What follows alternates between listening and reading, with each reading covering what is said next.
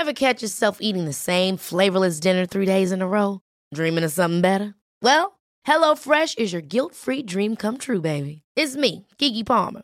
Let's wake up those taste buds with hot, juicy pecan-crusted chicken or garlic butter shrimp scampi. Mm. Hello Fresh. Stop dreaming of all the delicious possibilities and dig in at HelloFresh.com. Let's get this dinner party started.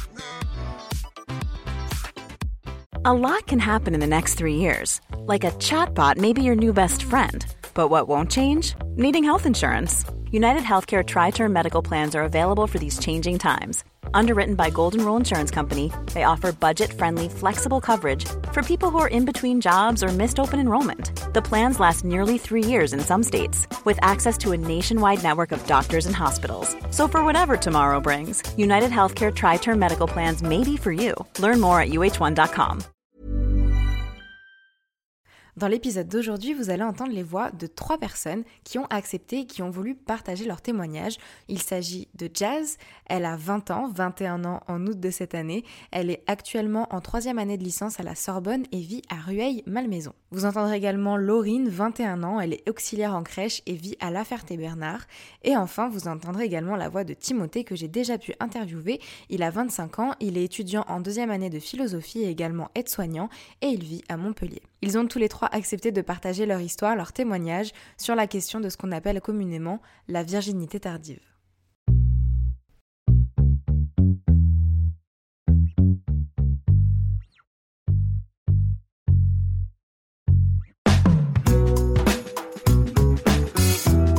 Vous écoutez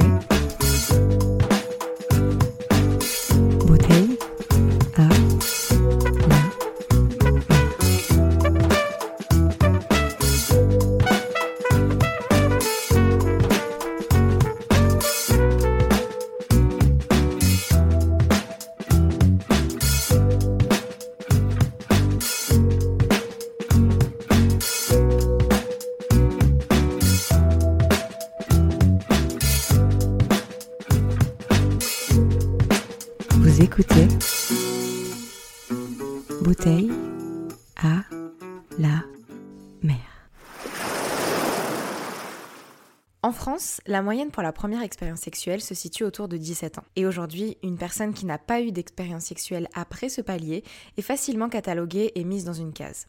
On parle souvent des vieilles filles, des coincées, des frigides et j'en passe. Effectivement, cette course à la sexualité est fortement encouragée par notre société dans laquelle tout est basé sur le sexe. Que ce soit dans les pubs, même lorsqu'on essaye de nous vendre du parfum ou des yaourts, que ce soit dans l'approbation sociale, notamment avec les cercles masculins où les exploits sexuels sont une preuve de virilité, la preuve d'être un vrai mec. On peut aussi parler de la société d'image et donc de séduction dans laquelle nous sommes, puisque le couple, la drague, ça reste un des sujets principaux, que ce soit à la télé, dans les musiques populaires, au cinéma et dans bien d'autres domaines. Bref, aujourd'hui, ne pas être en couple ou pire, ne pas avoir eu d'expérience sexuelle ou ne pas en avoir, simplement, ça fait de nous des personnes différentes qui ne se fondent pas dans la société et qui sont face aux stigmatisations, aux moqueries et aux questions souvent déplacées. Alors pour commencer, j'ai demandé à Timothée, Et Jazz de revenir un petit peu en arrière pour qu'ils et elles nous parlent de la période de l'adolescence, celle où l'on commence à expérimenter le rapport aux autres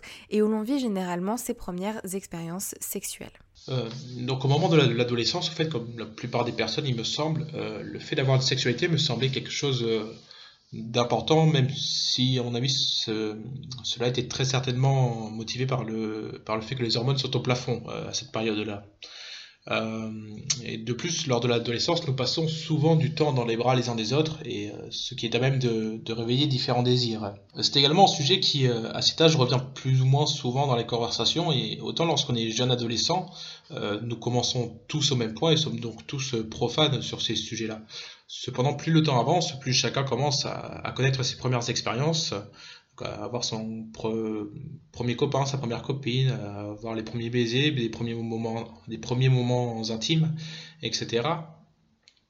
Mais euh, cependant, de, mémoire, elle ne me semble pas avoir ressenti de, la frustration, euh, mais par contre de la honte très certainement. Euh, parce qu'arrivé à un certain point, en fait, je suis rentré dans un cercle vicieux.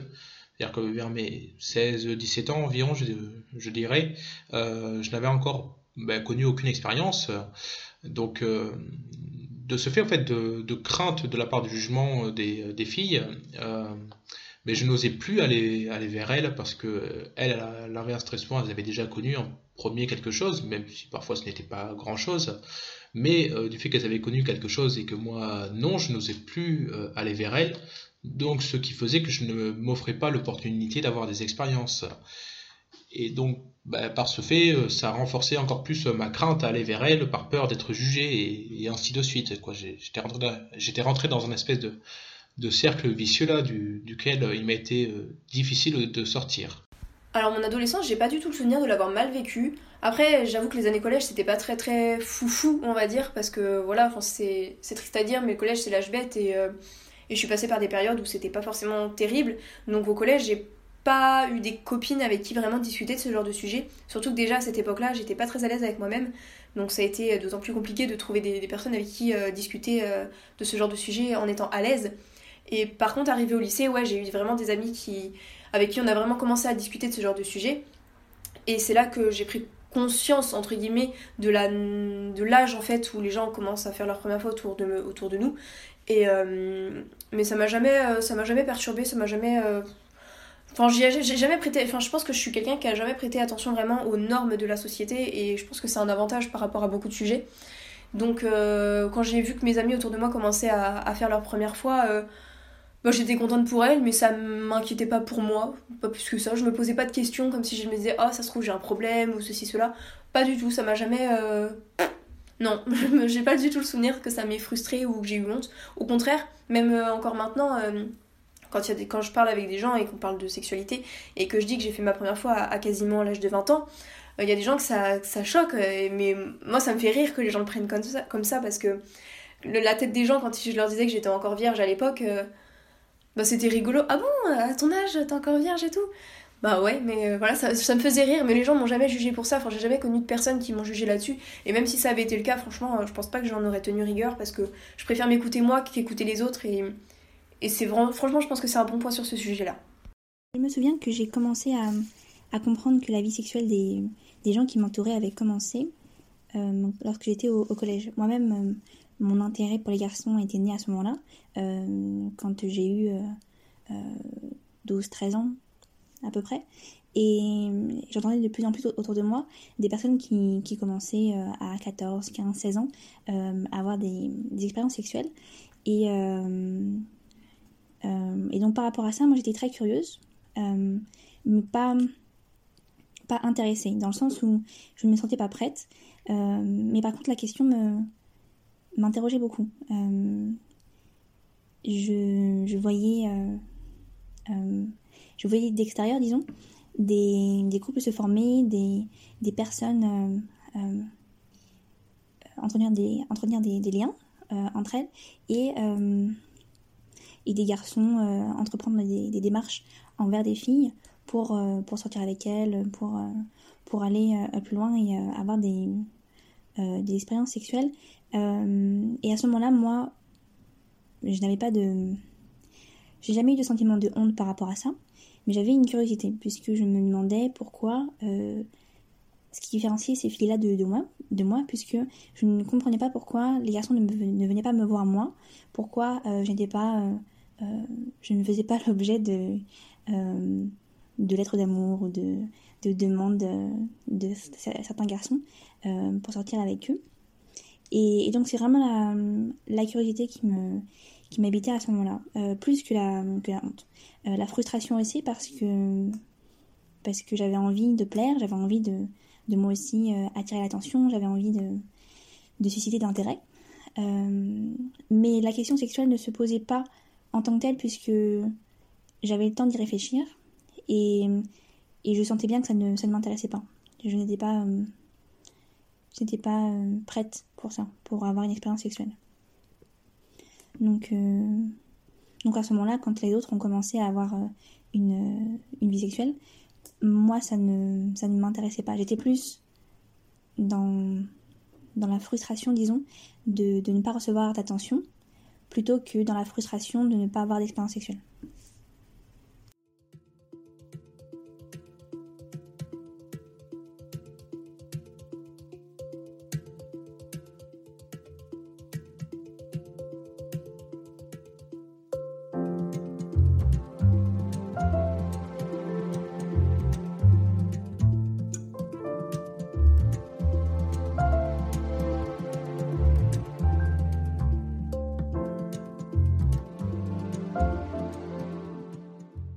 Pendant la préparation de cet épisode, j'ai pu lire quelques études autour de la sexualité. J'aimerais vous partager l'évolution de l'âge de la première fois au fil des années depuis la fin de la Deuxième Guerre mondiale. Alors en 1945, les femmes perdaient leur virginité à un peu plus de 20 ans et les hommes aux alentours de 18 ans. Cet âge n'a cessé d'augmenter jusqu'au milieu des années 50 pour atteindre un pic à 20 ans et demi chez les femmes et presque 19 ans chez les hommes. L'année 1967, date de la légalisation de la contraception, marque le début d'une chute des statistiques. Vont suivre le remboursement de la contraception par la sécurité sociale en 74, la légalisation de l'avortement en 75 et le remboursement de l'avortement en 82. Et à partir de ce moment-là, on va voir que l'âge moyen commence à se stabiliser à environ 18 ans et demi chez les femmes et environ 17 ans 3 quarts chez les hommes. Ensuite, en 1987, date de la première campagne anti-VIH, on remarque une période de stagnation à 18 ans chez les femmes et toujours 17 ans 3 quarts chez les hommes. Et enfin, on peut observer une nouvelle chute de l'âge moyen de la première expérience sexuelle au début des années 2000 pour arriver en 2010 à 17 ans 3 quarts chez les femmes et 17 ans et demi chez les garçons. Alors je profite de ce moment de l'épisode pour préciser que quand je parle d'hommes et de femmes, ça inclut également les personnes transgenres. Euh, je n'ai pas de statistiques sur les personnes qui ne s'identifient à aucun des deux et je suppose également que les statistiques que j'ai trouvées ne prennent pas en compte la notion de la transidentité. Donc j'en suis désolée, j'ai cherché, je n'en ai pas trouvé. N'hésitez pas si vous avez les informations et les sources à m'envoyer un DM sur Instagram ou un mail pour que je puisse ajouter les informations nécessaires dans les notes de ce podcast. Donc avec toutes ces informations, il semblerait que la première fois, l'âge de la première fois, soit sur une tendance descendante depuis les années 50 et qu'il s'est plutôt stabilisé autour de 17-18 ans depuis les années 70 environ. Aujourd'hui, on a tendance à dire que les jeunes générations font l'amour de plus en plus tôt, mais en fait c'est pas forcément vrai. Et surtout ça peut s'expliquer historiquement. La génération de nos grands-parents par exemple était bien plus marquée par le mariage comme une tradition et la condition pour pouvoir entamer sa vie sexuelle, notamment et surtout chez les femmes. Aujourd'hui, et grâce aux avancées en termes de contraception et d'avortement, l'âge moyen pour commencer sa vie sexuelle s'est stabilisé à la période de la fin de l'adolescence, soit environ 17 ans et demi. L'étude de Zava compare la différence entre l'âge de l'éveil sexuel et celui de la perte de la virginité. Ce qui est frappant, c'est qu'il y a une vraie différence entre les deux âges, mais aussi et surtout entre les orientations sexuelles. L'âge du début de l'éveil sexuel se situe en général à 14 ans,3 chez les hommes et 15 ans,5 chez les femmes. Et dans cette étude, on considère que cet âge correspond à la réalisation soudaine d'émotions sexuelles et de désirs. Et je précise aussi que ça a été fait sur un panel de 500 Européens et de 500 Américains. L'âge de la perte de la virginité, quant à lui, sur cette même étude, se situe à 17 ans,6 euh, chez les hommes et 17 ans,4 chez les femmes. Donc on ne peut pas affirmer que les premières envies sexuelles entraîneront forcément un passage à l'acte. Donc ce n'est pas parce que on est confronté plutôt à la sexualité ou en tout cas qu'on a des envies euh, qui sont peut-être très précoces qu'on va forcément sauter le cap euh, plus rapidement que quelqu'un d'autre. Et évidemment, vous retrouverez le graphique de cette étude et de toutes celles dont j'ai parlé en description. Maintenant, j'aimerais qu'on discute un petit peu plus du rapport au sexe, que l'on soit élevé comme un homme ou comme une femme. Il semblerait, selon l'étude de l'INED, que les garçons envisageraient la sexualité comme un passage obligatoire, ou en tout cas initiatique, et un apprentissage personnel de la vie d'un homme. Les garçons seraient donc moins amoureux de leur premier ou première partenaire sexuel et une forte propension d'entre eux connaîtraient leur premier rapport sexuel avec une femme plus âgée. Encore une fois, je n'ai pas de statistiques en ce qui concerne les relations homosexuelles et j'en suis vraiment désolée. Les femmes, quant à elles, seraient, selon l'étude, plutôt dans une dynamique de couple et d'engagement vis-à-vis de leur première expérience sexuelle, et en effet, les premiers partenaires seraient globalement plus âgés et à l'image d'un premier conjoint. Donc comme je vous le disais, cette étude est évidemment cisnormée visiblement aussi hétéronormée, mais je trouvais ça intéressant quand même de vous en parler, et je précise encore une fois que cette enquête a été euh, menée sur un échantillon de 12 364 personnes de 18 à 69 ans par l'INED et par l'INSERM en 2006 en France. Alors même si on peut remettre en question certaines conclusions, cette enquête permet d'avoir une idée globale du début de la sexualité des Français, des enjeux qui y sont associés et de la différence entre les hommes cis et les femmes cis selon cette étude j'ai voulu demander à Jazz, Laurine et Timothée de me parler de leur propre ressenti. Est-ce qu'il y a une différence entre les hommes et les femmes vis-à-vis du début de la vie sexuelle? Quel était leur propre rapport à cette question à l'âge de 17 ans, qui est l'âge moyen de la première fois en France? Je vous laisse écouter leurs réponses. C'est une question à laquelle il est assez difficile de répondre, je trouve, parce sans former de généralité. Euh, pour répondre, je, me baserai sur, sur mon expérience personnelle et, j'en tirerai que qu'il y a une différence. En tout cas, lorsque, lorsque la, vie sexuelle de, mon entourage, et quand je parle d'entourage, je parle euh, des élèves euh, qui étaient avec moi en cours euh, au collège, quand leur vie sexuelle a commencé, j'ai senti qu'il y avait une, une différence entre les filles et les garçons, dans le sens où, j'avais l'impression que les, les, garçons allaient plus, plus vers les filles, tandis que, que les filles qui restaient aussi entreprenantes étaient peut-être moins intéressées. J'avais davantage de retours de filles qui me disaient que le couple ne, ne les intéressait pas, tandis que les garçons s'engageaient dans des relations pas forcément euh, long, pas forcément éphémère non plus, mais dans des relations, j'imagine par curiosité. Euh, ça peut être lié au fait que la puberté chez les garçons commence plus tôt. Et pour ma part, je dirais que, que peut-être il y a une influence de la part de, toutes ces phrases qu'on entend en tant que fille, euh, telles que tu dois être amoureuse du premier garçon avec lequel tu auras un rapport sexuel, ou il faut être sage, réservé.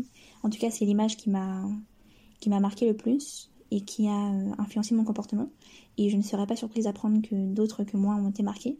Donc euh, on a cette image de, de, la fille qui doit rester euh, chaste, gentille, prudente, qui doit rester aimable et, gentille. image que heureusement on commence à casser de plus en plus de nos jours. Mais on avait plus l'idée de, honte liée aux, filles qui s'aventuraient trop dans, les démarches envers des garçons. Je me rappelle qu'on avait des, rumeurs au, collège à propos de filles qui s'étaient montrées euh, soit euh, euh, à moitié nues, soit dans des, positions évocatrices sur des photos, sur des, vidéos. Donc des rumeurs qui les ont poursuivies pendant des mois et des mois au collège, et je n'ai jamais entendu, à l'inverse, des histoires pareilles sur des garçons. Donc je pense qu'il y avait une certaine réputation, en tout cas moi c'est ce que je sentais, euh, qu'il fallait euh, tenir. Il ne fallait pas. Enfin, on prenait le risque quand on était une fille, à ce moment-là, de, de s'exposer au regard des autres, au jugement, parce qu'on était trop entreprenante. Une fille qui euh, multipliait les garçons était considérée comme, comme une fille de, mauvaise vie, pour parler poliment. Donc, donc je pense que ça peut être, ça peut être lié. Soit dit en passant, j'ai des amis garçons qui euh, sont dans la même situation que moi aujourd'hui, donc qui n'ont connu aucune relation euh, amoureuse, ni amoureuse ni sexuelle, par choix. Euh, donc je pense que l'un dans l'autre, ça dépend des personnes. Vraiment, on a des, variations et, et je ne pense pas que dans l'ensemble, il y ait une règle à propos des filles et des garçons. Pour moi, la première fois qu'elle soit masculine ou féminine, c'est la même chose, je trouve. c'est la découverte de son propre corps, la découverte du corps de son partenaire, la découverte bah, aussi d'une nouvelle activité, entre guillemets. Euh, enfin voilà, dans, dans, le terme, c'est exactement la même chose. Après, aux yeux de la société, je trouve que en tant que femme, on est vraiment. Enfin, je sais que c'est pas du tout le bon terme pour ce sujet-là, mais on est vraiment infantilisé. Enfin, on est vraiment considéré comme des petites choses. Euh, auquel il faut faire très très attention et tout. Euh, parce qu'on parle beaucoup de virginité pour une femme, mais on en parle très très peu pour les hommes. Et ça n'a pas de sens parce que c'est la même chose au final. Après, je trouve que c'est quand même en train de se déconstruire avec euh, tout ce qui se passe en ce moment, avec le féminisme, tout ça. Je trouve que c'est quand même vachement en train de se déconstruire, mais c'est encore quelque chose qu'on considère comme, euh, tabou et encore plus dans le milieu féminin. Et puis on le voit bien parce que la plupart du temps, c'est les hommes qui font leur première fois d'abord. Je sais que dans les personnes qui m'entourent, j'ai beaucoup d'hommes qui ont fait leur première fois dans les, euh, ouais, on va dire 12-13 euh, ans, quoi. Alors que, bon, 12-13 ans, j'abuse peut-être un peu, on va dire 13-14, euh, on va plus dire ça. Alors que chez les femmes, je, pense que, la moyenne, c'est environ vers les 16-17 ans, quoi. Donc, oui, je trouve qu'il y a quand même une sacrée différence. Et les hommes se lancent plus facilement que les femmes, je trouve. De mon point de vue, bien sûr, c'est pas une globalité, c'est de mon point de vue. Euh, alors, il ne me semble pas qu'il y ait une différence en fait entre garçon ou fille vis-à-vis du début de, la vie sexuelle.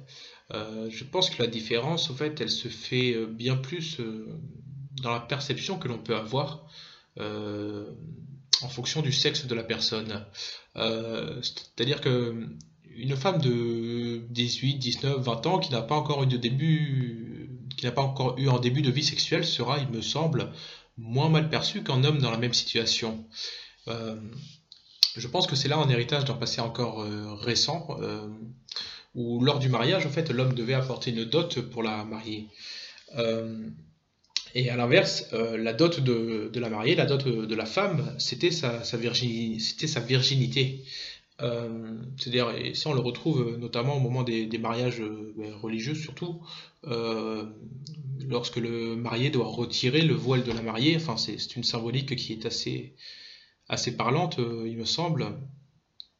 Mais bon, après, j'ai conscience que, que, la société a rapidement évolué là ces, dernières années, donc peut-être que ce genre de, de préjugés n'est plus tout à fait à l'ordre du jour, mais bon là j'aurais du mal à, j'aurais du mal à vraiment m'en rendre compte.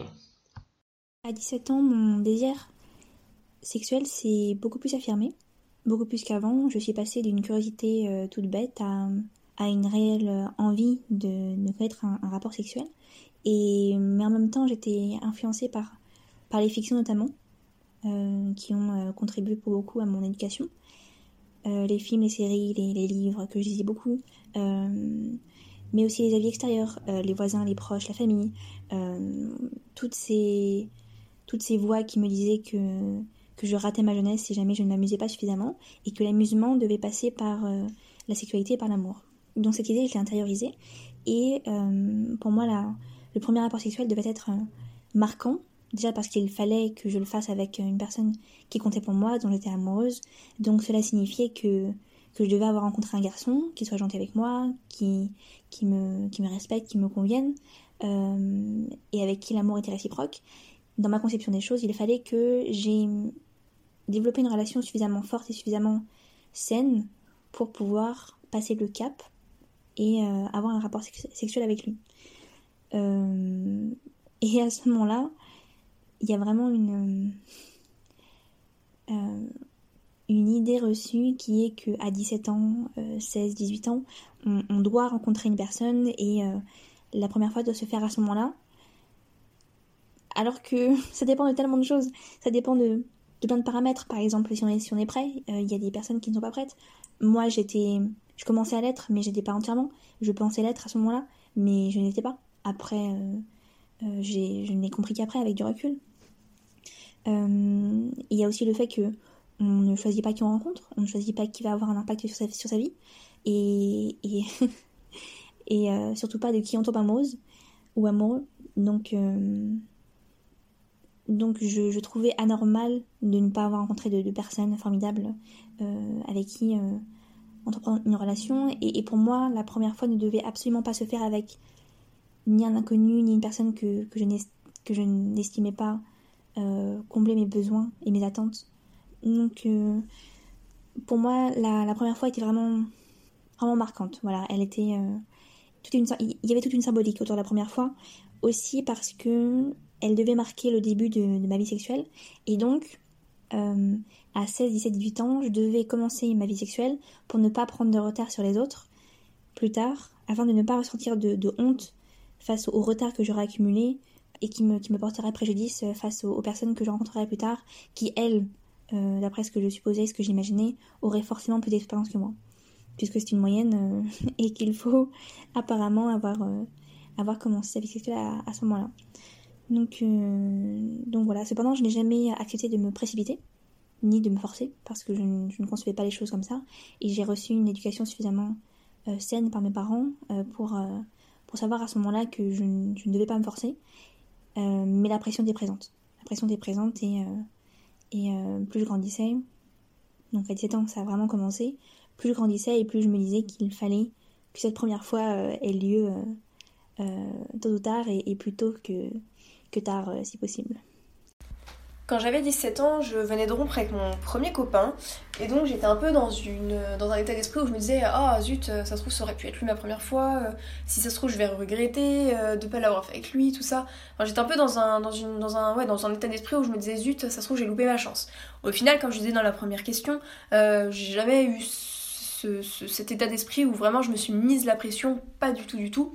Mais voilà, la question s'est quand même posée au bout d'un moment parce que je me disais, je voyais mes copines autour de moi qui avaient déjà fait leur première fois, donc je me disais, zut, ça se trouve, ça aurait pu être lui, quoi. Et puis forcément, bah, avec ce, ce copain, cet ex-copain, on avait forcément euh, déjà euh, engagé le sujet, et donc euh, je m'étais dit, ah, lors de ma première fois, il va falloir que j'assure, il va falloir que je fasse ça, ça, ça, ça, ça. Donc pour le coup, j'avoue que peut-être que je me suis un petit peu mise la pression à ce moment-là, mais voilà, ça a vraiment pas duré longtemps. Enfin, j'ai vite pris, repris conscience qu'il fallait que je m'écoute moi avant d'écouter ce que les gens disaient sur le sexe et que bah, si le jour de ma première fois j'avais pas envie de faire telle ou telle chose, et bah, je m'écouterais moi et, voilà, et après il y aurait pas de souci. Et c'est exactement ce qui s'est passé d'ailleurs. Donc euh, bah, ça s'est super bien passé pour moi au final. Donc je suis très contente d'avoir attendu euh, la personne qu'il fallait.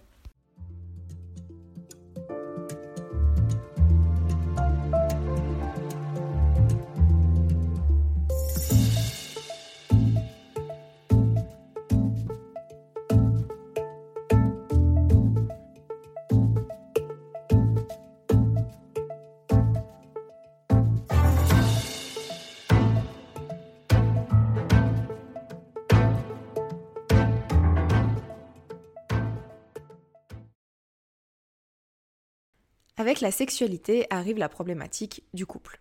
Nous sommes dans une société hétéronormée et où le couple est très valorisé.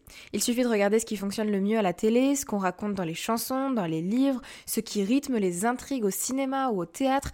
Dans 90% des cas, un couple hétéro sera au centre du débat, même si heureusement ça commence à changer de plus en plus.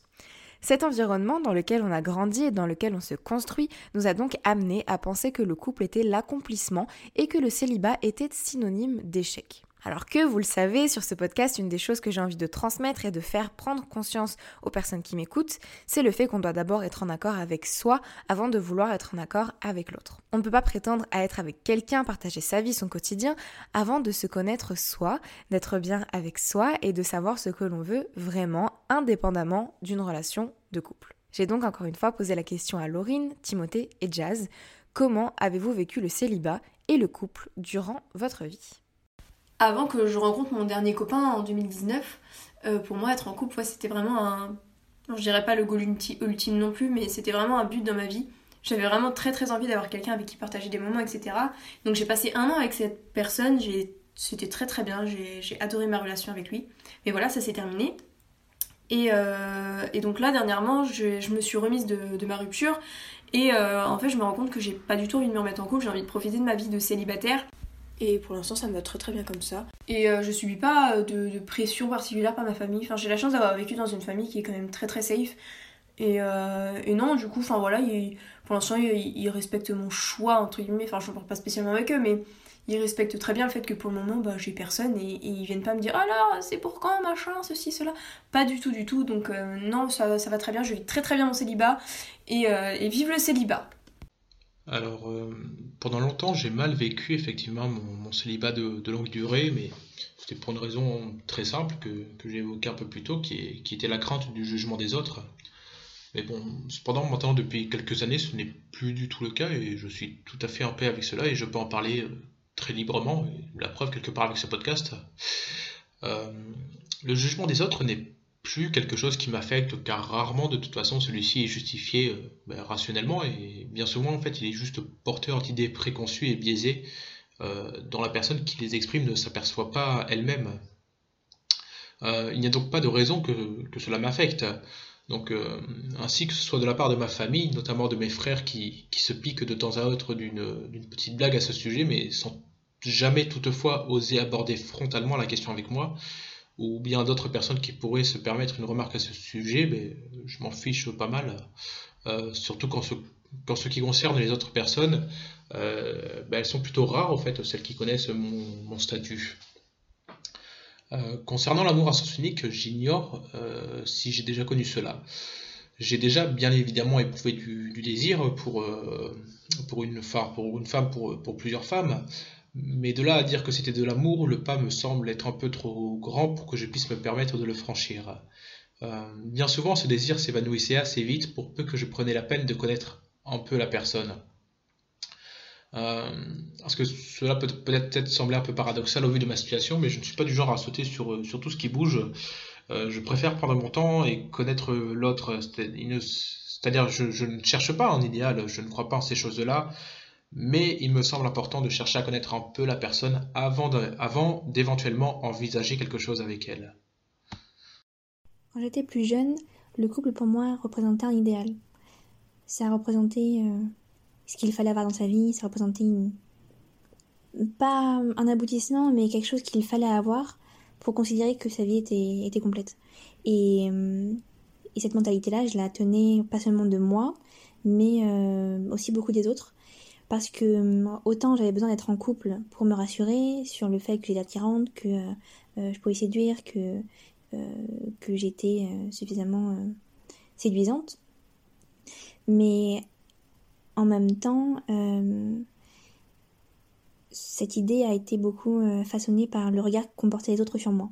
Euh, je pense qu'on connaît tous, euh, toutes, la fameuse question des proches, de, de la famille, des voisins qui, qui demandent quand ils nous voient Alors, comment vont les amours? Comment vont les amours? Voilà, c'est une question à laquelle j'ai toujours répondu par négative. Et, bizarrement, la réponse était toujours se présentait toujours sous forme de reproches, euh, parfois déguisés. On, me faisait comprendre que j'étais trop coincée, que j'étais trop, trop studieuse, trop sage, que, et que j'attendais le, prince charmant. Alors ça, ça je l'ai entendu très souvent, et, trop souvent, euh, l'idée que, que parce que je suis une fille, j'attends forcément le prince charmant, parce que je ne me suis pas mise en couple avec euh, un garçon parce qu'il le fallait, j'attendais euh, la bonne personne, l'idéal, voilà. Et je comprenais pas qu'on qu cherche pas plus à me, à me comprendre, qu'on cherche pas plus à, à m'écouter et à vraiment entendre ce que j'avais à dire, qu'on qu'on veuille directement me dire que non, il ne fallait pas attendre le prince charmant, alors que ce n'était pas ce que je pensais. Et je me suis toujours défendue de, de, ça. Mais à force euh, de m'entendre dire, j'ai fini par, euh, par croire que, que c'était vrai et que Enfin, ça a mené à toute une remise en question sur moi-même et sur le fait que que je pensais que si je n'étais pas en couple, c'était parce que j'avais trop d'attentes, que j'avais des idées préconçues, que, que j'imaginais trop de choses. Mais, mais en réalité, euh, si je ne suis jamais sortie avec... Euh, si je n'ai jamais vraiment été en couple, enfin je l'ai été, mais c'est un peu plus compliqué que ça, euh, si je n'ai jamais eu de, de, relation de couple durable et, et, et vraiment construite, c'est parce que je n'étais pas prête et parce que je n'ai pas rencontré les bonnes personnes, tout simplement. Euh, j'ai été en couple au, collège et euh, avec un garçon euh, adorable, gentil, bienveillant et d'une patience extrême, avec qui je, je suis toujours amie aujourd'hui. Et à ce moment-là, je pense Mom deserves the best, and there's no better place to shop for Mother's Day than Whole Foods Market. They're your destination for unbeatable savings, from premium gifts to show-stopping flowers and irresistible desserts. Start by saving 33% with Prime on all body care and candles. Then get a 15-stem bunch of tulips for just $9.99 each with Prime. Round out Mom's menu with festive rosé, irresistible berry chantilly cake, and more special treats. Come celebrate Mother's Day at Whole Foods Market. Hiring for your small business? If you're not looking for professionals on LinkedIn, you're looking in the wrong place. That's like looking for your car keys in a fish tank. LinkedIn helps you hire professionals you can't find anywhere else, even those who aren't actively searching for a new job but might be open to the perfect role. In a given month, over 70% of LinkedIn users don't even visit other leading job sites. So start looking in the right place. With LinkedIn, you can hire professionals like a professional. Post your free job on linkedin.com slash people today. There's never been a faster or easier way to start your weight loss journey than with PlushCare. PlushCare accepts most insurance plans and gives you online access to board-certified physicians who can prescribe FDA-approved weight loss medications like Wigovi and Zepbound for those who qualify. Take charge of your health and speak with a board-certified physician about a weight loss plan that's right for you. Get started today at plushcare.com slash weight loss. That's plushcare.com slash weight loss. plushcare.com slash weight loss. Many of us have those stubborn pounds that seem impossible to lose, no matter how good we eat or how hard we work out. My solution is PlushCare. PlushCare is a leading telehealth provider with doctors who are there for you day and night to partner with you in your weight loss journey. They can prescribe FDA-approved weight loss medications like Wagovi and Zepbound for those who qualify. Plus, they accept most insurance plans. To get started, visit plushcare.com slash weight loss. That's plushcare.com slash weight loss. Je pensais que le couple euh, était ce qui me comblerait, ce qui me rendrait vraiment heureuse, ce qui me, ce qui me permettrait d'avoir confiance en moi. Et je me suis rendu compte qu'en fait, ce n'était pas la révolution. Que euh, certes... Euh, c'est agréable d'avoir quelqu'un à qui parler, à qui se confier, et, euh, avec qui euh, être bien, mais, mais c'était pas ce qui allait me donner confiance en moi. Enfin, cette idée-là, euh, étrangement, je l'ai perdue de vue quand j'ai grandi, j'ai continué à croire qu'il me fallait être en couple pour d'autres raisons. Et le couple, au fur et à mesure, est devenu quelque chose d'abstrait. À force d'y réfléchir, je comprenais de moins en moins comment on pouvait être en couple avec une personne, comment on pouvait s'attacher, comment on pouvait, comment on pouvait construire une relation comme ça. Enfin, ça devenait beaucoup, beaucoup trop abstrait et, et je, je m'étais construit un, univers d'autoprotection euh, dans lequel j'imaginais que, que les garçons étaient amoureux de moi, qu'ils m'observaient de loin, qu'ils m'admiraient, certains, dans, dans, le métro par exemple, dans le train ou dans le supermarché, que quand je passais, on, se disait waouh, mais quelle fille Mais qu'on n'osait pas m'approcher. Donc voilà, c'était euh, c'était un peu mon, mon moyen de me rassurer. Bon, maintenant, euh, tout ça c'est terminé. ma vie de célibataire, je la vis très bien parce que tout simplement je n'ai pas besoin d'être en couple pour m'épanouir et je n'ai pas besoin d'un autre pour, euh, pour être bien puisque je suis déjà complète euh, en moi-même et, et, je sais que quand je serai en couple, ce, ce, sera une étape de plus, une, une étape de plus dans ma vie. Voilà. Que j'aimerais beaucoup, mais qui n'est pas essentielle, tout simplement.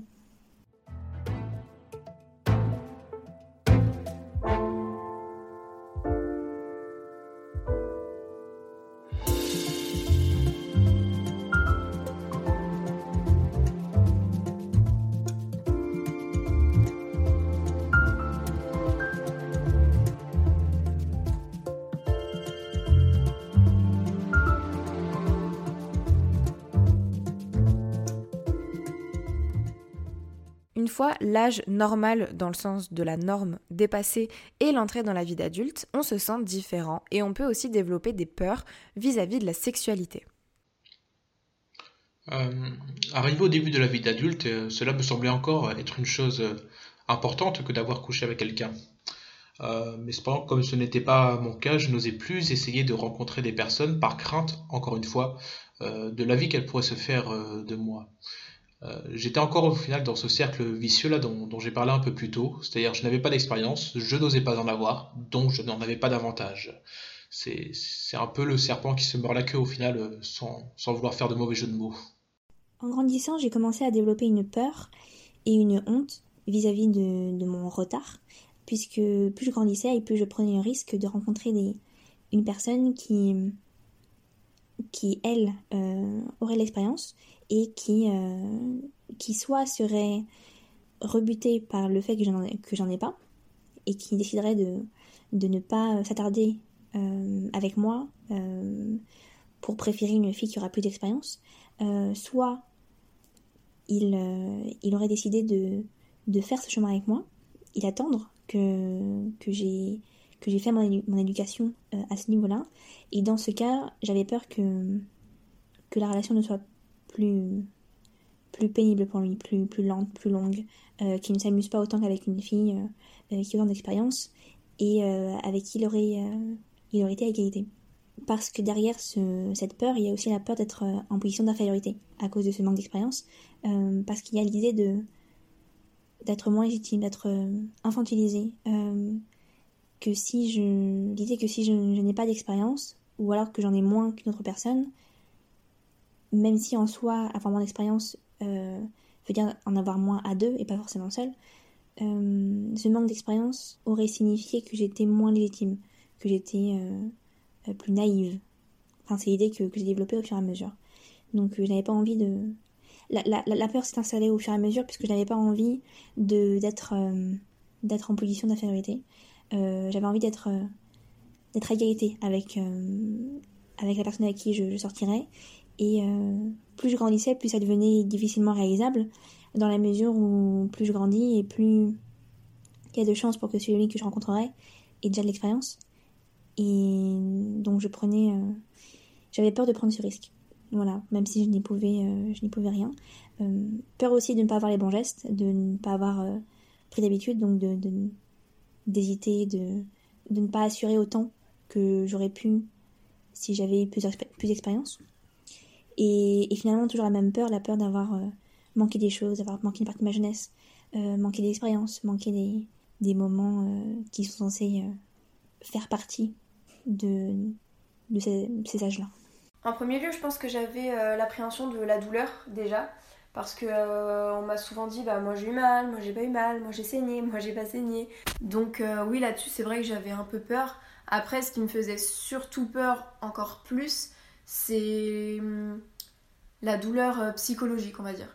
Je suis beaucoup de comptes sur Instagram de victimes aux violences sexuelles qui racontent leurs histoires. Donc forcément voilà, c'était quelque chose qui me faisait peur. J'avais peur de tomber sur quelqu'un qui n'allait pas m'écouter, qui allait me faire mal et que donc euh, ça crée des traumatismes euh, pour la suite. Donc euh, oui, je pense que ça c'était vraiment ma peur qui passait même au-dessus, ma peur de la douleur au final. Mais heureusement pour moi, ça s'est très bien passé, donc voilà. J'ai voulu comprendre un petit peu comment on pense et ce que l'on ressent lorsqu'on n'est pas dans cette norme et qu'on évolue sans avoir eu d'expérience sexuelle alors que nos amis, nos proches ont plus ou moins tous et toutes passé le cap dans leur vie. Est-ce qu'on a honte? Est-ce qu'on ment? Est-ce qu'on se sent moins femme ou moins homme? Euh, Non, j'en ai jamais eu honte, comme j'ai dit, je m'en suis jamais cachée. Mais par contre, c'est vrai que j'avais un peu l'appréhension de tomber sur quelqu'un et euh, quand je dirais que, bah, que j'ai pas eu pas d'expérience, qu'ils me disent oh bah flemme en fait. Donc j'ai jamais eu honte d'en parler, mais j'avais toujours cette appréhension euh, qu'on me recale à cause de ça quoi. Mais j'ai jamais menti à ce sujet-là parce que je trouve vraiment pas ça utile de mentir parce que de toute façon, euh, lors du premier rapport, bah, ça va forcément se voir. Donc euh, pour ma part, je trouve ça un peu dommage de mentir parce que c'est pas une honte de pas avoir de rapport.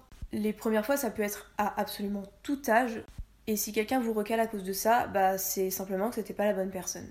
Et à propos de mon image avec moi-même, euh, c'est pas pour autant que je me suis sentie moins accomplie en tant que, en tant que femme. Pas du tout, c'est quelque chose qui m'a jamais gênée parce que la sexualité c'est pas quelque chose d'indispensable à toutes les personnes. Il y en a même qui n'ont jamais de rapport et, et qui je pense ne s'en sentent pas moins homme ou femme ou autre même pour autant. Dans le sens où la sexualité ça définit pas euh, notre personnalité quoi. Et j'espère vraiment que ça va se déconstruire avec le temps parce que je pense qu'il y a encore énormément de mentalités qui trouvent qu'être vierge bah, c'est la honte alors que ça change rien du tout. Enfin, on commence tous quelque part et il y a certaines personnes qui commencent plus tard, il y a certaines personnes qui commencent pas du tout. Quand j'étais au collège et que la vie sexuelle de ceux qui m'entouraient a commencé, je n'avais pas de, raison d'avoir honte puisque euh, ceux qui, qui entamaient leur vie sexuelle à 14, 15, 16 ans pouvaient encore être considérés comme, comme précoces, euh, même si tout le monde a chacun à son rythme. Euh, et je n'étais pas dans l'obligation d'avoir une, expérience moi-même. Seulement, c'est en grandissant euh, que j'ai commencé à ressentir une, gêne plus, euh, présente. Euh, quand je suis entrée en prépa, j'ai rencontré trois filles qui sont devenues mes amies. Et, avec ces amies, je, je, parlais librement donc de sexualité, de, d'amour, de, de relations. Enfin, on parlait de, de tout. Et ces trois filles avaient, avaient une expérience, avaient des expériences sexuelles. Euh, quand moi j'en avais, euh, avais toujours pas, ce qui est encore le cas euh, aujourd'hui. Donc on en parlait. Et avant de les rencontrer, comme je, je côtoyais un, groupe de filles qui n'avaient pas d'expérience sexuelle, qui n'avaient pas eu d'expérience sexuelle elles non plus, je n'avais pas ce décalage. Je, je n'avais pas ce, cette, je n'avais jamais eu l'occasion de faire cette, cette, cette comparaison. Mais en entendant ces, trois amis parler de leurs expériences, j'ai commencé à, ressentir le, décalage. Euh, j'ai commencé à me sentir, euh, à sentir un sentiment d'illégitimité, euh, comme si, parce que je n'avais pas eu cette, cette expérience, j'étais moins légitime en tant que femme, moins crédible, moins assurée aussi. Elles ont toujours été bienveillantes, toujours été très à l'écoute et très bienveillantes envers moi, mais lorsqu'elle me parlait, il s'agissait plus d'un apprentissage. Ce qui était logique, puisque j'avais des questions et que, et que, et que je leur demandais euh, euh, d'y répondre dans nos discussions. Mais le fait d'être euh, celle dans le groupe qui n'avait connu aucune expérience sexuelle, ni aucune relation vraiment amoureuse, me faisait me sentir plus plus enfant comme si j'étais j'étais celle celle qui était la plus naïve, la plus, la plus enfant du groupe. C'est à ce moment-là, en comparant nos expériences, que j'ai, j'ai, j'ai ressenti un manque. J'ai ressenti un manque dans ma vie, puisque elles pouvaient parler de leurs, expériences, alors que moi, je n'étais pas en capacité de le faire. En capacité de le faire. Cependant, euh, cependant, quant à, je n'ai jamais menti quant à ma sexualité. Je n'ai jamais vu l'intérêt de mentir. Enfin, si, j'ai pensé à mentir quand, quand la pression est devenue trop forte pour qu'on arrête de me demander si, j'étais en couple. J'ai pensé à, à dire oui, juste pour, pour qu'on puisse oublier cette question et arrêter de me la poser. Euh, mais je me, je me, suis toujours refusée à, mentir parce que je n'avais pas honte et parce que euh, je ne voyais pas de, raison de, de, ne pas assumer ma situation puisque je, je l'avais choisi dans un sens. Donc euh, dans mon entourage, j'étais bien, bien comprise par mes amis et, je n'ai pas senti de pression. En fait, je n'ai pas ressenti de pression dans mon entourage amical il s'agissait plus des proches de la famille, euh, de la famille ou des voisins, enfin, ce genre de, proches. Mais je savais que je respectais mon rythme. Donc de là, non, je n'avais pas, je n'avais pas de, donc peut-être une frustration, mais, mais pas une honte. Alors effectivement, comme euh, dit un peu plus tôt, j'ai eu honte pendant un temps de, ne pas avoir eu d'expérience sexuelle, même si ce sentiment s'est maintenant évanoui depuis euh, longtemps. Euh, mais après, je n'ai jamais cependant, je n'ai jamais cependant menti à ce sujet parce que c'est une chose dont je suis incapable. Sans doute que pendant un temps, je me suis effectivement senti moins accompli en tant qu'homme. Surtout que, comme je l'évoquais plus tôt, il me semble qu'un homme sans expérience est plus mal perçu qu'une femme dans la même situation. C'est-à-dire qu'un homme sans expérience euh, est quelqu'un qui n'est pas entreprenant. Une femme sans expérience, c'est quelqu'un qui se préserve. Après, bien évidemment, je parle de, dans le cadre de, relations hétérosexuelles, euh, parce que je, ne sais pas du tout comment cela fonctionne euh, pour les relations homosexuelles, mais bon, dans le cadre des relations hétérosexuelles, on attend bien souvent que ce soit à l'homme, alors de façon consciente ou non, mais bien souvent c'est l'homme qui a, l'initiative au fait dans ce genre de, de relation, et donc quand bien même hommes et femmes auraient strictement la même situation, eh bien on, on peut rapidement se permettre d'avoir un, jugement préconçu euh, sur, sur la personne sans même avoir pris le temps au final de connaître son, son histoire. Finalement, les trois personnes qui m'ont contacté pour parler de ce sujet, les personnes que vous entendez depuis le début de cet épisode, m'ont confié avoir réussi à passer au-delà de cette question de la sexualité. Je vous laisse écouter ce qu'ils en pensent. Donc euh, pendant un temps, c'est, il est vrai que j'ai voulu absolument expérimenter en fait, la, sexualité avec une autre personne, mais maintenant, c'est de l'histoire ancienne. Je n'attends pas de rencontrer une personne en particulier, euh, à moins que l'on définisse enfin, ce, terme-là de personne en particulier comme étant une personne qui sera capable de m'accepter dans toute ma singularité et comprendre mon histoire sans porter de, jugement dessus. Donc euh, si effectivement une personne en particulier euh, répond à cette définition, ben, on peut dire que oui, j'en attends une. Mais cependant, je ne presse euh, rien en fait, je, parce que je ne suis pas quelqu'un de timide pour en sous, euh, même si on pourrait peut-être s'attendre au contraire au vu de mon histoire. Euh, mais je, pense sincèrement être honnête envers mes sentiments et ce que je peux ressentir vis-à-vis d'une personne. Donc j'attends simplement de, voir si au gré de, mes rencontres, de, mes activités, ben, quelqu'un attire mon attention pour une raison quelconque et, je n'aurai aucun mal à aller chercher à faire plus ample connaissance avec cette personne et, voir ensuite euh, où cela euh, pourra nous mener. Avant récemment, l'amour et le sexe représentaient deux obsessions dans ma vie. J'y pensais très souvent et euh, j'en éprouvais de la frustration, de la colère souvent et, et un manque. Maintenant, le, sexe n'est plus une obsession. Il ne représente pas, il ne représente plus l'ensemble des enjeux de, ma jeunesse ou de ma vie tout simplement. Il ne fait je lui donner la place d'une expérience que, que je ferai dans ma vie, mais qui ne, qui ne me définit pas, qui ne me caractérise pas et qui ne me, me construit pas entièrement. Voilà. J'ai compris qu'il n'y avait pas de, de, date courte, de date préconisée pour euh, avoir une expérience sexuelle, que, que je ne devais pas écouter les, les peurs des autres projetées sur, euh, sur moi. Parce que tout simplement, depuis le début, je sais que j'ai un rythme, je le sens, et, si je, n'ai jamais eu d'expérience euh, jusqu'ici, alors que j'aurais pu en avoir puisque les occasions se sont présentées, si je n'ai jamais eu de, relation jusqu'ici, c'est parce que j'ai toujours respecté mon propre rythme.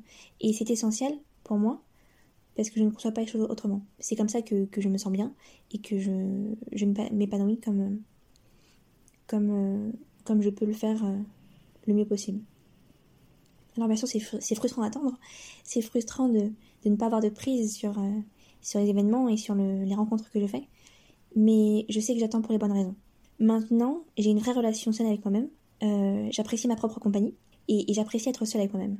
Peut compter sur moi, je sais où sont mes limites, je sais où sont euh, mes capacités, je sais quelles aptitudes j'ai, et je ne nie jamais ce que je ressens. Je cherche toujours à, me comprendre, euh, à comprendre ce que je ressens, et je fais toujours en sorte d'être bienveillante. Pour ça, je, je me rappelle toujours de, de l'enfant que j'étais, et je m'imagine parler à cet enfant, parce que finalement, bah, je suis quand même restée... Enfin, je vois pas l'intérêt d'être brutale avec soi-même, d'être méchant, d'être trop... de mettre trop de pression sur soi-même. Donc je cherche toujours la bienveillance. J'ai longtemps attendu une personne qui n'est pas venue et, je me sentais incomplète. Je me sentais dépendante euh, de l'arrivée d'une personne et, j'en sentais beaucoup de colère parce que j'avais l'impression que qu'on me punissait, j'avais l'impression que que je j'étais l'objet d'une d'une machination divine, euh, d'une punition divine parce que euh, on me refusait le couple, on me refusait la rencontre d'un garçon qui qui changerait ma vie et qui, ferait de moi une personne complète et, meilleure. Et, j'avais j'avais ce sentiment d'injustice. Euh, parce que je, ne voyais que ceux, et celles qui étaient en couple. Et euh, je ne comprenais pas pourquoi moi-même je n'étais pas. Mais depuis peu, j'ai arrêté d'attendre, tout simplement. Euh, tout simplement. il m'a quand même fallu 20 ans. J'ai remis les priorités à leur place et je me suis mise au centre de, de mes priorités. Voilà. J'attendais quelqu'un de qui prendre soin, qui m'aime en retour et qui me, montre à quel point je, pouvais être aimable, attirante, appréciable, et qui me, montre tout ce que je, que suis, parce que moi-même, je n'étais pas, légitime pour, euh, euh, pour le faire. Mais j'ai compris que finalement, ce rôle, c'était moi qui devais, qui devais le jouer. Donc c'est ce que je fais maintenant. Je suis celui qui j'attendais. je suis la personne qui me rassure, qui m'aime, qui prend soin de moi. Je sais que personne ne peut jouer ce rôle mieux que moi, et que j'avais juste besoin de m'en rendre compte. Oui, parce que c'est vrai que ça faisait quand même un moment que j'attendais euh, ce moment-là d'expérimenter euh, la sexualité justement, mais je voulais quand même attendre euh, de trouver la bonne personne avec qui le faire. Je voulais pas le faire dans la précipitation ou et, le regretter après. C'était pas du tout le but. Donc le premier plan c'était d'attendre la bonne personne et, et prendre mon temps euh, et, aussi prendre le temps d'être à l'aise avec moi-même parce que comme je le disais sur une, une précédente question, il y a une période où j'étais pas du tout à l'aise avec moi-même et donc c'était aussi une des priorités que je me sente à l'aise avec moi-même et euh, avec la personne avec qui j'allais le faire. Enfin, j'aimerais qu'on parle de sexualité, mais de sexualité avec soi-même, parce que même si on a souvent tendance à penser que la sexualité épanouie est celle qu'on pratique à deux au sein d'un couple, il existe aussi de nombreuses formes de sexualité et on peut être très épanoui tout seul. Auparavant, j'attendais de rencontrer une personne pour avoir une relation sexuelle. Je pensais vraiment que c'était euh, essentiel et que le sexe ne, se faisait qu'à deux. Et j'étais frustrée et en colère parce que je ne rencontrais personne. Donc ce désir que j'avais, je ne pouvais pas le, je ne pouvais pas y répondre puisque j'étais seule. J'étais convaincue qu'il fallait être deux, quitte à, négliger mes envies et à les faire patienter, bien que je connaissais la, la, masturbation. Je la connaissais et j'en parlais autour de moi, euh, seulement, je, ne pensais pas à ce moment-là que qu'elle a été faite pour moi.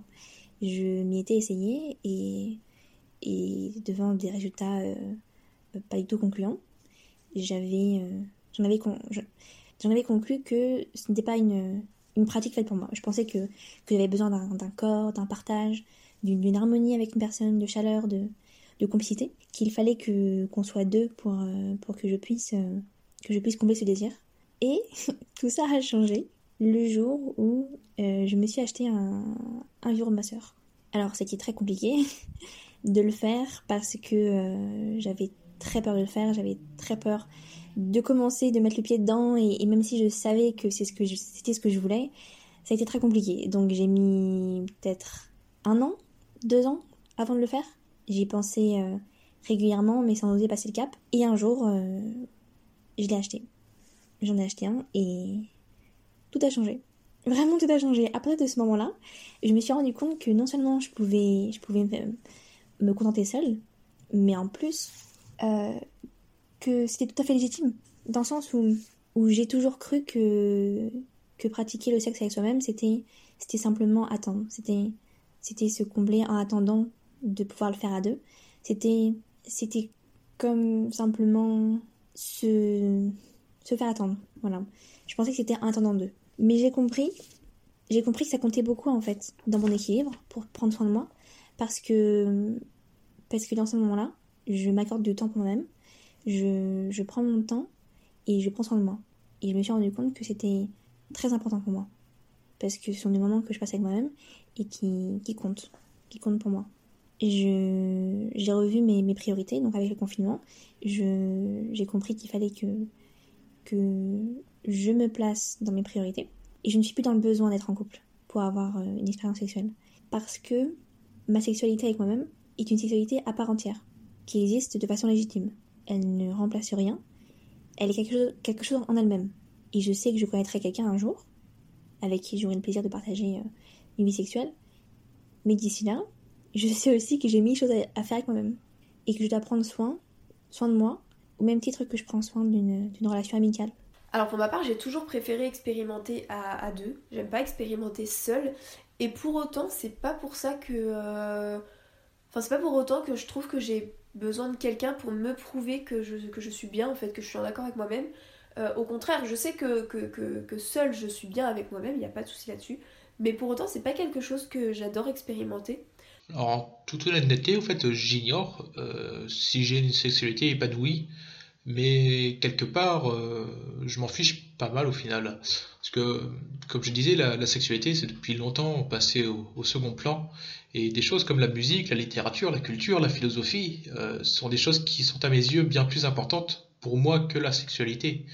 Donc, sans doute, cela est dû au fait que je n'ai pas tellement le choix c'est-à-dire que il me semble que pour une personne dans ma situation, euh, il y a principalement deux choix qui sont possibles. Euh, soit on se renferme sur soi-même et on se fait tout un monde d'une chose qui n'en vaut pas forcément la peine et on prend le risque de, devenir aigri, donc euh, en accusant la fortune qui nous accable et nous refuse le bonheur. Soit l'autre solution qui me semble être meilleure, c'est qu'on accepte les choses comme elles sont en reconnaissant sa part de responsabilité et en se rendant compte surtout que la sexualité n'est qu'une partie de la vie euh, et parmi une, myriade d'autres possibilités et qu'il est inutile de se faire un monde pour une seule chose. Il me semble plus intéressant de chercher à s'accomplir euh, ailleurs, de se trouver des occupations qui permettent de, se, sublimer au final. Euh, pleurer sur son sort n'est pas, il me semble, une bonne chose. J'ai conscience que mes paroles peuvent sembler un peu, un peu violentes à, entendre, mais, mais, je les assume entièrement. Euh, c'est-à-dire que bien souvent, le problème, ce n'est pas la, la, la, réalité en elle-même, mais l'interprétation que l'on en fait et les actions que l'on va, que l'on va faire, que l'on va avoir en fonction de cette interprétation. Pour conclure cet épisode, j'aimerais juste glisser un petit mot à toutes les personnes qui se sont reconnues ou alors les personnes qui ont été intéressées par le sujet. J'aimerais vous dire que la sexualité, ça reste une affaire intime, ça reste un choix personnel, on parle des corps, on parle de consentement, on parle de désir surtout. Et si vous ne sentez pas euh, quelqu'un, si vous n'avez pas envie de sauter le cap, si vous n'avez tout simplement pas de désir, il n'y a rien de nécessaire à avoir une sexualité, sauf si on en a envie et besoin. Aujourd'hui, j'aimerais beaucoup que la société s'oriente vers d'autres sujets que celui du sexe. J'aimerais beaucoup qu'on apprenne à vendre des parfums avec une autre image que celui euh, d'un homme euh, plein de muscles, un peu huilé, avec une femme à côté qui le sent de loin et qui arrive sur une, une merveilleuse moto et qui s'enlace, etc. Voilà, tout est érotisé aujourd'hui je trouve ça terrible. Alors oui, le sexe pour certaines personnes, c'est un moyen de s'épanouir. Oui, ça a été une question de libération pendant longtemps, etc. Je suis d'accord. Mais encore une fois, chacun devrait être libre de ne pas euh, être exposé à ce genre d'image s'il n'en a pas envie, de ne pas se sentir à l'écart de la société s'il n'a pas de relation sexuelle. Euh, voilà, encore une fois, tout ça c'est une affaire personnelle, c'est une affaire intime même. Et si vous n'avez pas envie d'avoir de sexualité, n'en ayez pas. Si vous avez envie d'en avoir une, ayez-en une. Si j'ai voulu faire cet épisode, c'est déjà parce qu'on m'a suggéré l'idée, que j'ai trouvé que c'était une excellente idée, et également parce que je trouve qu'on parle trop peu de ce genre de sujet. Je trouve qu'on met un petit peu trop souvent le sexe en évidence comme quelque chose de génial. Euh, et surtout, j'aimerais que les personnes les plus jeunes qui m'écoutent, ou en tout cas les personnes qui n'ont pas eu d'expérience sexuelle encore et qui se posent beaucoup de questions, qui sont pas très à l'aise, qui ont peur, euh, qui appréhendent ou qui se mettent la pression, puissent entendre des témoignages un peu différents de ce qu'on entend d'habitude, puissent prendre conscience qu'il faut d'abord être bien avec soi avant de vouloir être bien avec quelqu'un d'autre, surtout quand on, parle d'intimité comme, euh, comme l'intimité qu'on a dans une relation sexuelle. Et voilà, c'est globalement ce que j'avais envie de vous dire.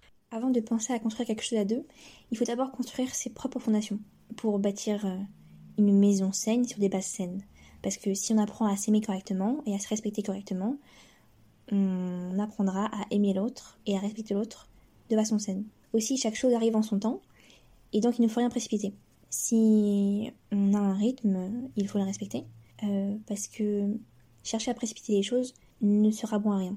Dans le sens où, si on force une chose, alors qu'il n'est pas temps pour elle d'arriver, il ne se passera pas, je pense qu'il ne, se passera pas forcément les bonnes choses, dans le sens où si on précipite les événements, on risque de, de ne pas connaître un, épanouissement. L'épanouissement qu'on aurait connu si on avait attendu. Il n'y a pas de fatalité et euh, il n'y a pas de malédiction. Si on si on n'a pas rencontré la, la, une personne qui nous plaît maintenant, alors qu'on a 15, 16, 17, 20, 21, 25, 26, 30 ans, pourquoi pas, ce n'est pas que on ne va jamais rencontrer, c'est juste que c'est pas le moment. C'est pas le moment. Avant, il faut qu'on vive autre chose, qu'on fasse d'autres expériences, qu'on connaisse d'autres gens et qu'on apprenne à se construire. On ne décide pas de qui on tombe amoureux, on ne décide pas qui on rencontre, qui va avoir un, rôle dans notre vie. Et, en fait, on n'a même pas y penser. Enfin, j'ai passé beaucoup, beaucoup de temps à, penser à tout ça et à, me poser énormément de questions, à me demander euh, comment je pouvais faire pour, pour changer tout ça. Et la conclusion que j'en tire, c'est que moins j'y pense et mieux je me porte plus je laisse les choses se faire, plus, plus elles se font naturellement. Par exemple, pour mes amis, je n'ai jamais pensé euh, avoir des amis comme j'en ai, et pourtant c'est arrivé. Parce que les choses se font tout simplement. Et pour l'amour, c'est pareil. Je pense pas qu'il soit nécessaire d'y penser et d'y repenser parce que être obsédé par une chose ne la fait pas arriver plus vite. Ça, j'ai appris. Euh, et il y a tellement de choses, tellement, tellement de choses dans la vie euh, qui méritent notre, attention et qui sont tellement, tellement, qui nous procurent tellement de joie, tellement de bonheur, tellement de, sensations que l'amour n'est qu'une de ces choses en fait. Elle fait partie d'un lot. Ce n'est pas la chose. Et même si elle est surreprésentée dans, dans notre société, dans, notre vie, c'est pas pour ça qu'il n'y a qu'elle. Donc je pense vraiment qu'on, pour être, euh, être épanoui, il faut se concentrer sur, sur ce qu'on a, sur ce qu'on aime, sur, sur ce qui nous rend déjà heureux et heureuse ne pas chercher à, à se compléter par un autre parce qu'on est déjà complet tout seul. Et, et que le rôle de se compléter, c'est nous qui le jouons tous les jours. Et l'amour n'est qu'une forme, une des formes euh, d'amour qui existe. L'amour euh, sensuel, sexuel, euh, n'est qu'une des formes qui existent et on a besoin de toutes les formes. Forme amicale, forme fraternelle, les voisins, la famille, les proches, les animaux. on a besoin de tout ça. Donc je pense qu'on les choses arrivent quand elles arrivent, en leur temps. Je ne suis pas pressée, je ne suis pas euh, dans l'urgence, je ne suis pas en manque. Je sais que ma vie est remplie, grâce aux gens que j'ai rencontrés, et qu'il y a plein de choses que je peux faire et, que l'amour, euh, un jour je connaîtrai, mais que je ne décide pas quand ça arrivera, et que ce n'est même pas intéressant de décider puisque, puisque pour l'instant je vis ma vie. Et et je pense que le plus important, c'est de ne pas oublier qu'il ne faut pas céder à la pression que les autres mettent, que les autres mettent sur nous, mais surtout respecter son propre rythme. Parce qu'au final, bah, c'est nous qui fixons les règles pour nous-mêmes. Alors si je pouvais avoir un conseil à donner à, quelqu'un qui serait dans cette situation, bah déjà ce serait de pas se mettre la pression. Parce que c'est pas une honte euh, de ne pas avoir eu de rapport sexuel, c'est loin, loin, loin, loin, loin d'être une honte. Euh, c'est pas quelque chose d'indispensable dans une vie. Donc euh, ça prendra le temps que ça prendra, peut-être que ça prendra encore quelques mois, quelques années, mais c'est pas grave, il vaut mieux, il vaut mieux prendre son temps plutôt que de se dire bon euh, là il faut que je me dépêche un petit peu, ça commence à tarder, le faire avec le premier venu et après le regretter. Parce qu'une première fois, bon bah il y a certaines personnes pour qui c'est pas important, et dans ce cas-là, tant mieux pour eux. Mais il y a des personnes après qui regrettent de se dire mince, c'était ma première fois et, et je regrette de l'avoir fait avec le premier venu parce que il ne m'a pas écouté, il ne m'a pas rassuré. Euh, voilà, c'est plein de petites choses super importantes mais auxquelles on prête attention peut-être un peu trop tard et sauf que quand c'est trop tard, bah c'est trop tard. Et c'est le genre de choses qu'il faut éviter pour euh, justement être à l'aise par la suite et ne pas euh, se mettre de pression sexuelle, de se dire Ah mince, ça s'est mal passé une première fois, si ça se trouve, ça se repassera mal.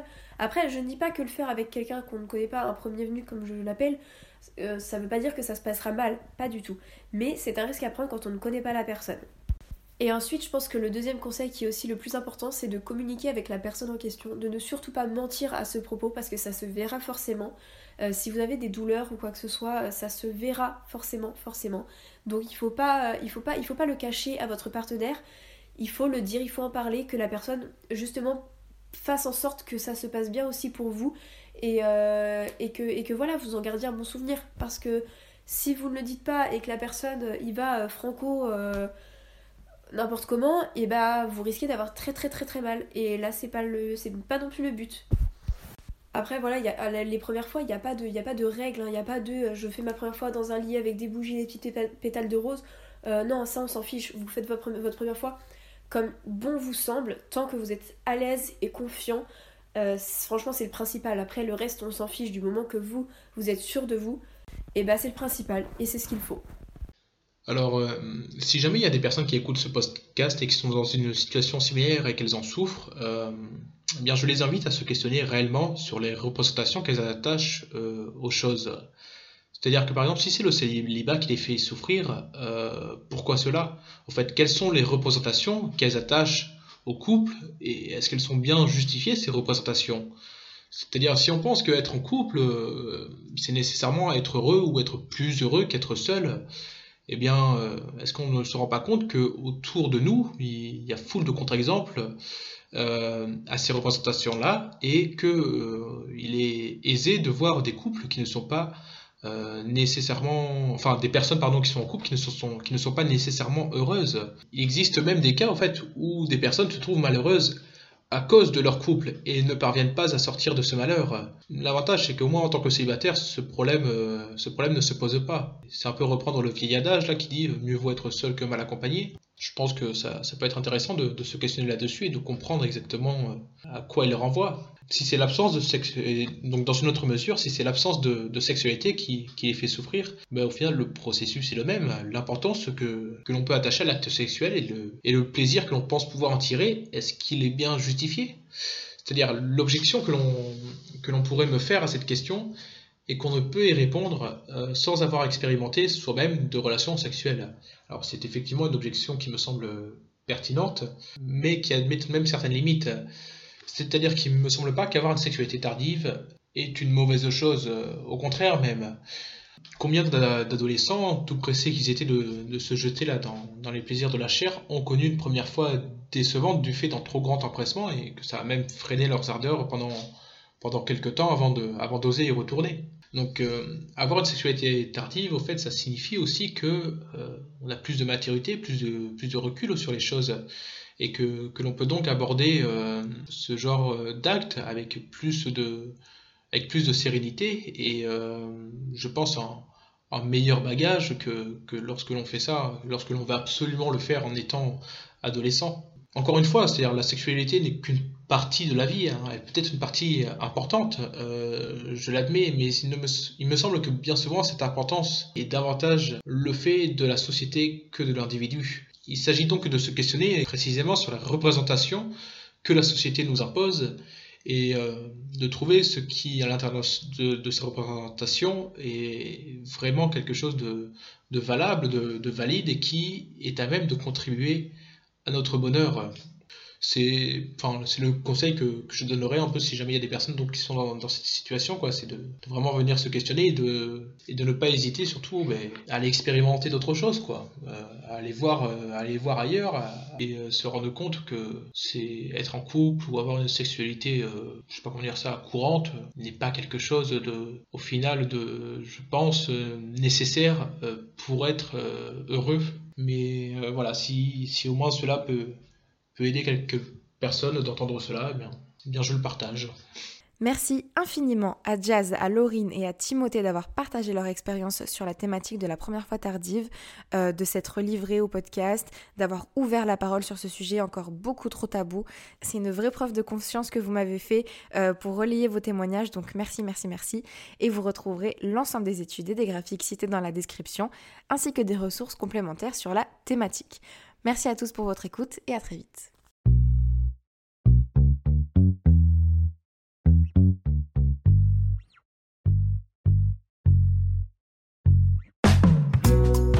Merci à toi d'avoir écouté cet épisode jusqu'au bout, j'espère qu'il t'a plu. N'hésite pas à venir t'abonner à l'Instagram du podcast pour avoir toutes les informations et pour pouvoir participer au sondage avant les épisodes. Tu peux aussi participer à une interview si tu as envie de partager ton parcours et si tu as des choses à raconter, l'email contact est dans la description. Je te rappelle que le podcast est disponible dès maintenant sur YouTube et que tu as toutes les IGTV des interviews sur Instagram. Je te laisse mettre 5 jolies étoiles sur Apple Podcast avec un petit commentaire pour soutenir la mission. Je te remercie encore une fois et je te dis à très vite dans un prochain épisode de Bouteille à la mer. Mom deserves the best, and there's no better place to shop for Mother's Day than Whole Foods Market. They're your destination for unbeatable savings, from premium gifts to show-stopping flowers and irresistible desserts. Start by saving 33% with Prime on all body care and candles. Then get a 15-stem bunch of tulips for just $9.99 each with Prime. Round out Mom's menu with festive rosé, irresistible berry chantilly cake, and more special treats. Come celebrate Mother's Day at Whole Foods Market. Planning for your next trip? Elevate your travel style with Quince. Quince has all the jet setting essentials you'll want for your next getaway, like European linen, premium luggage options, buttery soft Italian leather bags, and so much more. And is all priced at 50 to 80% less than similar brands. Plus, Quince only works with factories that use safe and ethical manufacturing practices.